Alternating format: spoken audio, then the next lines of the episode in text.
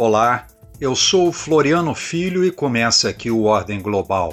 Nos próximos minutos vamos apresentar notícias e debater questões estratégicas e contemporâneas sobre geopolítica e economia política internacional. Ordem Global. Fatos e análises da economia política e geopolítica internacional.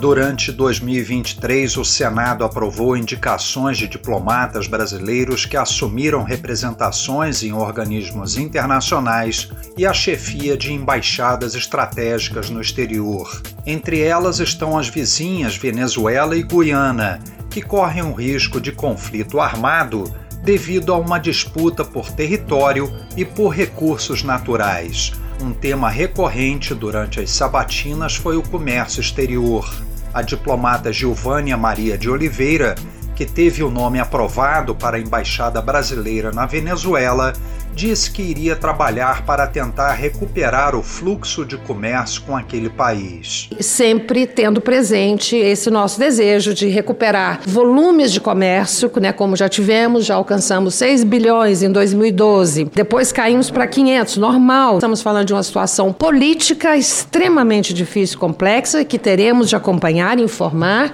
Outra missão diplomática estratégica ocupada no ano passado foi a Embaixada Brasileira nos Estados Unidos.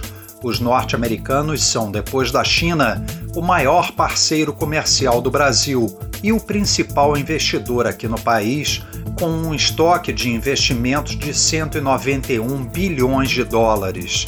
A diplomata Maria Luísa Ribeiro Viotti, atual embaixadora em Washington, explicou durante a sabatina no Senado que empresas brasileiras têm investido cada vez mais nos Estados Unidos. De um bilhão e meio de dólares no ano 2000, passaram a 45 bilhões de dólares em 2019, o que é um dado realmente que me surpreendeu. E há um interesse dos dois países em continuar a desenvolver esse comércio e os investimentos, e esse propósito ganha ímpeto no contexto atual, inclusive como forma de desenvolver cadeias de suprimentos resilientes.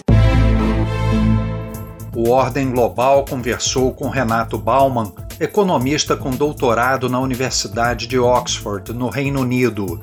Ele foi diretor do escritório da CEPAL no Brasil de 1995 a 2010 e é professor na Universidade de Brasília. É especializado em política comercial e integração econômica, tendo ganhado prêmios do BNDES por seus trabalhos finais de mestrado e doutorado. Publicou mais de 10 livros. O título mais recente é Percurso Incompleto A Política Econômica Externa do Brasil, publicado pelo Instituto de Pesquisa Econômica Aplicada, o IPEA, onde é pesquisador. Olá, Renato. Bem-vindo ao programa Ordem Global. A proteção a oligopólios industriais é a causa de o Brasil ter tão poucos acordos comerciais e nenhum com países de grandes economias? Eu diria que há um componente muito forte de economia política que explica por que, temos poucos acordos comerciais e pouco processo de abertura. Num livro recente, meu último livro chamado Percurso Incompleto, Política Econômica Externa do Brasil, é divulgado pelo IPEA, tem todo um capítulo com relação a esse processo. O que, que explica a abertura comercial, de um modo geral, no Brasil ser tão limitada? E, e boa parte da explicação eh, tem a ver com interesses consolidados, é, é economia política estrito senso. A diferença de outras economias pequenas, o Brasil não depende tanto da arrecadação de impostos sobre importação, é, essa arrecadação não, tem um peso muito significativo, o que explica é realmente o conjunto de interesses envolvidos. É muito mais fácil você mobilizar é, um número pequeno de produtores para conseguir barrar iniciativas do que mobilizar os consumidores, que são um número muito maior de indivíduos. Então, há um certo interesse limitado em se fazer acordos comerciais, porque eles implicam, na sua maior parte das vezes, concessões de preferências comerciais, o que significa abrir o mercado. E não há muito interesse nesse sentido. O Brasil e outros países latino-americanos fracassaram na política de substituição de importações? O que deveriam ter feito de diferente? Eu não diria que houve fracasso, nem no Brasil e nem alguns outros latino-americanos, porque ela viabilizou a instalação de um parque industrial expressivo, no caso do Brasil, em alguns outros países também. O problema foi o conjunto de, de políticas é, que vieram em paralelo e, sobretudo, a perpetuidade dessas políticas ao longo do tempo. A teoria econômica sugere, é, recomenda, que se você adota a proteção, é até justificável se você está implementando um setor produtivo, o chamado argumento da indústria nascente. Mas quando você tem máquinas do século XVIII, XIX, em meados do século XX, ainda protegidos por tarifa, alguma coisa está muito errada. Então, eu não diria que houve um, que foi um fracasso. De fato, no auge dos anos de política de substituição de importações, as economias latino-americanas cresceram às taxas mais elevadas, o que não quer dizer que seja justificada a ênfase no mercado interno, mas é um fato em si. Portanto, não é propriamente um fracasso. O fracasso se decorre da perpetuidade das barreiras que foram adotadas e o excesso de incentivos adotados em alguns casos. O Brasil errou na forma como barrou a criação da área de livre comércio das Américas? O Brasil resistiu à área de livre comércio das Américas, a ALCA, assim como outros países, os mais entusiasmados, Estados Unidos, Canadá e Chile, naquele momento, por uma série de razões que eu acho corretas. Havia problema na negociação do tratamento de questões agrícolas, que é algo que nos interessa diretamente e tem a ver com a postura brasileira e de outros países junto à Organização Mundial do Comércio. Havia dificuldades na liberalização dos serviços, uma vez que era um processo desigual em termos de competitividade em relação a outras economias, foi ficando pouco claro o conjunto de benefícios derivados da participação do país na ALCA, não só por parte do Brasil, como também por parte de outros países latino-americanos, e essa é uma das razões, talvez a principal razão, porque uh, o processo não evoluiu.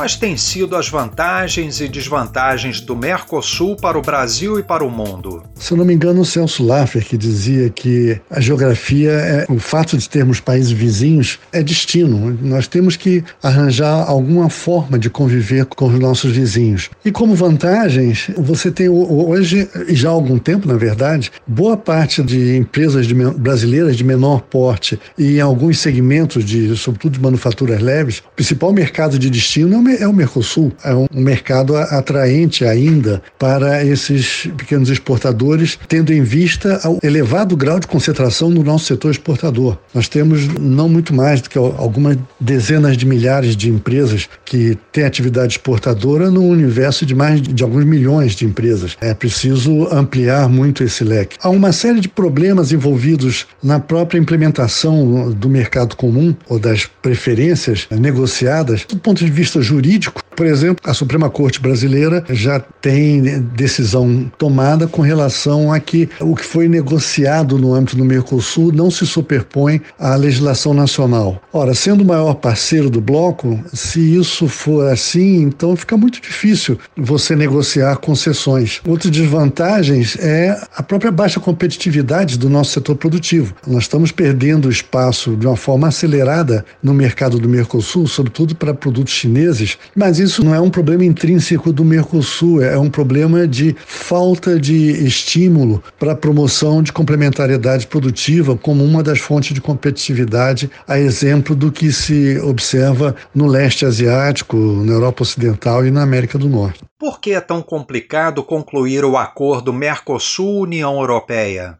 Esse acordo começou como um reflexo das próprias negociações da ALCA. O fato de, da maior parte do investimento estrangeiro, o estoque de investimento estrangeiro aqui no Cone Sul ser de origem europeia, naturalmente levou a uma percepção de risco de perda de oportunidade se a área de livre comércio das Américas viesse a se consolidar. Com o fim da ALCA, esse processo entrou em banho-maria durante muitos anos, foi retomado, as negociações avançaram bastante e tudo indica que as barreiras principais hoje têm a ver com a sinalização do ponto de vista europeu com relação a questões ambientais, barreiras ambientais, sobretudo, e a percepção com relação a política de compras governamentais enquanto instrumento de promoção da produção e crescimento das economias, que é uma pedra de toque, é uma, é uma questão importante para o atual governo brasileiro. Mas as sinalizações são de que há forte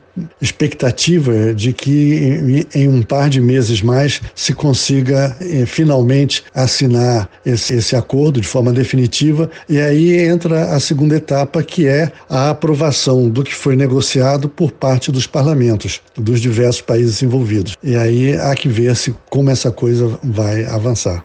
Quais são as perspectivas do Mercosul após a vitória de Milei na Argentina e de um Uruguai cada vez mais indócil, querendo negociar diretamente com a China? Neste exato momento, é um enorme conjunto de pontos de interrogação. Não está muito clara a sinalização do novo governo da Argentina, em que pese as declarações da nova chanceler com relação às negociações com a União Europeia, com relação à possível entrada da Argentina no BRICS. O Uruguai tem enfatizado bem mais o interesse em negociar diretamente com a China e não desinteresse com relação à União Europeia, mas uma intensidade maior do seu interesse em negociações com a China. Esse é um tema que o Mercosul vai ter que lidar com ele, perspectiva ou não de negociar um acordo de preferências com a China, uma vez que é o principal parceiro comercial das diversas economias, não tanto Paraguai, que tem relações fortes com, com Taiwan, mas de, de qualquer forma é um tema muito importante pela presença crescente de produtos chineses no mercado do Mercosul, inclusive em detrimento de algumas exportações brasileiras para os países vizinhos. Mas como será essa posição conjunta dos quatro países ainda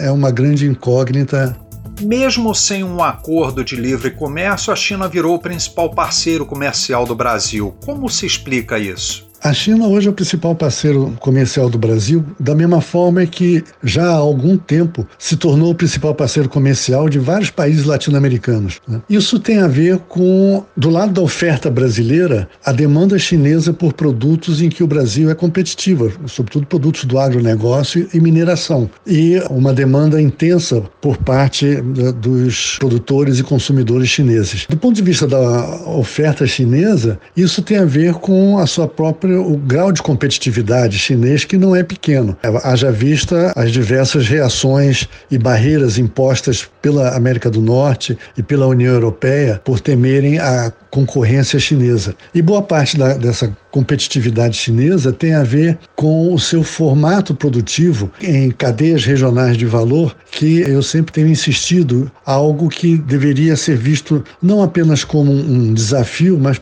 particularmente como um exemplo aqui no Cone Sul. Nós nunca tivemos nada, de um modo geral, nos exercícios de integração da América Latina, e aí não é só Mercosul, nada em termos de somar esforços para promover a complementariedade produtiva e, com isso, absorver ganhos de competitividade. Eu acho que já passou da hora de se começar a pensar nesses termos. Nesse contexto, que implicações para o Brasil têm as sanções comerciais dos Estados Unidos contra a China e vice-versa? Bom, lembra do caso da Huawei, a pressão por parte, aí não é apenas dos Estados Unidos, mas também de alguns países europeus, quando o governo brasileiro começou a sinalizar a abertura de licitação para oferta de, de serviços na área de, de telefonia e processamento de dados, a pressão foi muito forte com relação a não permitir a participação da Huawei. E, de fato, nada aconteceu, o governo brasileiro não impôs barreiras, encontrou um, um caminho alternativo de seleção de informações de interesse mais sensível por parte do governo e a, a empresa chinesa participou sem maiores problemas. Algumas consequências dessas sanções comerciais têm tido.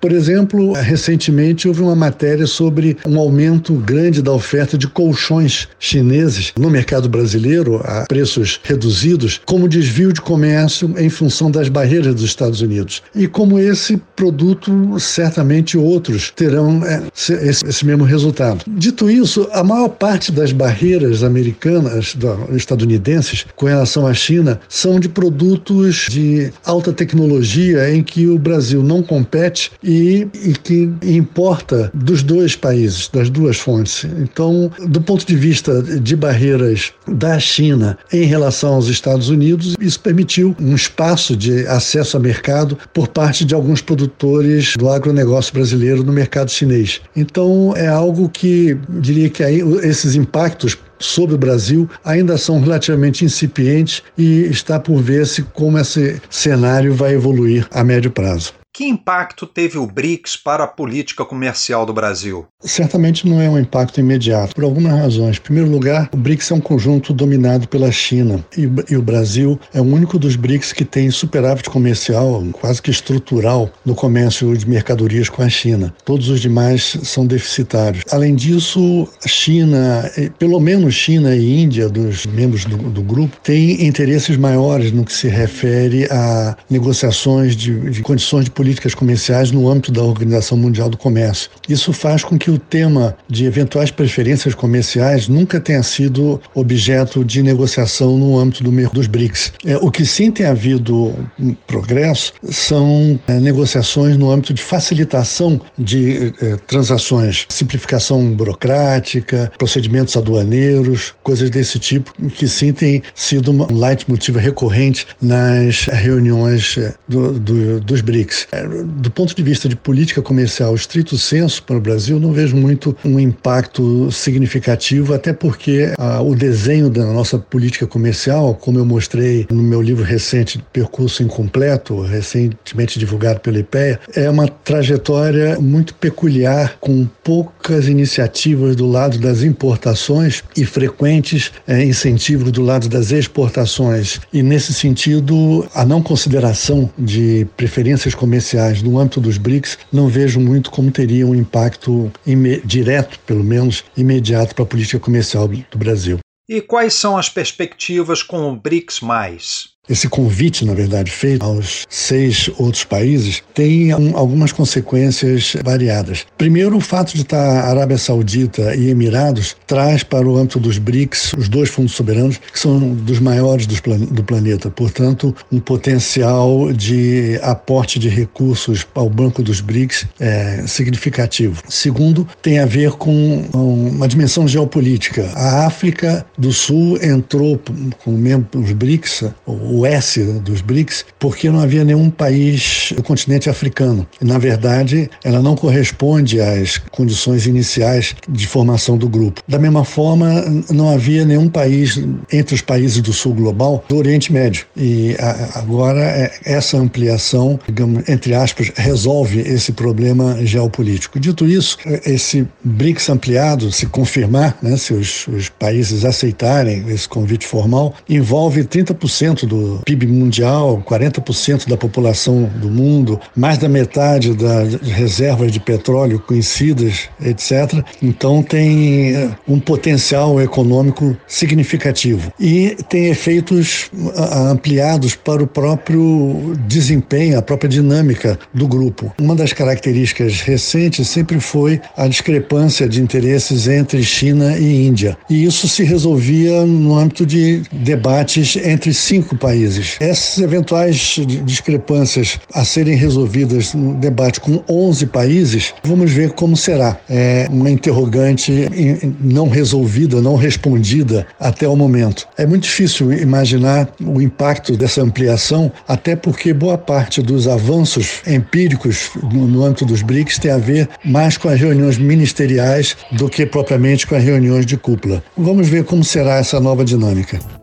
A entrada do Brasil na OPEP produzirá efeitos nas negociações com a União Europeia e na política comercial brasileira como um todo? Eu diria que essa participação do Brasil na OPEP afeta mais a sua imagem externa no que se refere a um país que defende muito processos produtivos verdes, energias limpas, etc. A matriz energética brasileira é a mais limpa do planeta, pela dependência em hidroeletricidade e agora crescentemente em eólica e solar. O fato de entrar para o PEP dá uma sinalização mista nesse sentido, mas até que ponto isso afetará as negociações com a União Europeia é, não é muito imediato. O problema com a União Europeia são as barreiras que já foram adotadas por aquele grupo de países em relação a produtos, eh, alguns setores mais claramente, com, eh, relacionados ao processo produtivo. O processo produtivo brasileiro é relativamente limpo, vai haver impacto em alguns setores, etc., mas não é o fato da entrada para o OPEP que vai eh, afetar isso. Do ponto de vista da política comercial brasileira como um todo, igualmente, enfim, o fato de entrar para o OPEP é importante ter presente que a participação brasileira na OPEP é meio, digamos, entre aspas, passiva mais do que na linha de frente de determinação de cotas para produção e etc. É uma sinalização, é uma sinalização é, importante, mas é, não vejo muito como isso vai afetar a política comercial do país. O que pode sim ter efeito é sobre a atratividade de recursos para fundos para reflorestamento, para Amazônia, tra tratamento de outros biomas. Isso eventualmente pode ter a, alguma consequência política, mas não vejo muito mais do que isso. Obrigado, Renato Bauman, economista e pesquisador no Instituto de Pesquisa Econômica Aplicada, o IPEA. O nosso podcast Ordem Global fica por aqui. A você que nos ouve, muito obrigado pela audiência e até ao nosso próximo programa. Ordem Global. Fatos e análises da economia política e geopolítica internacional.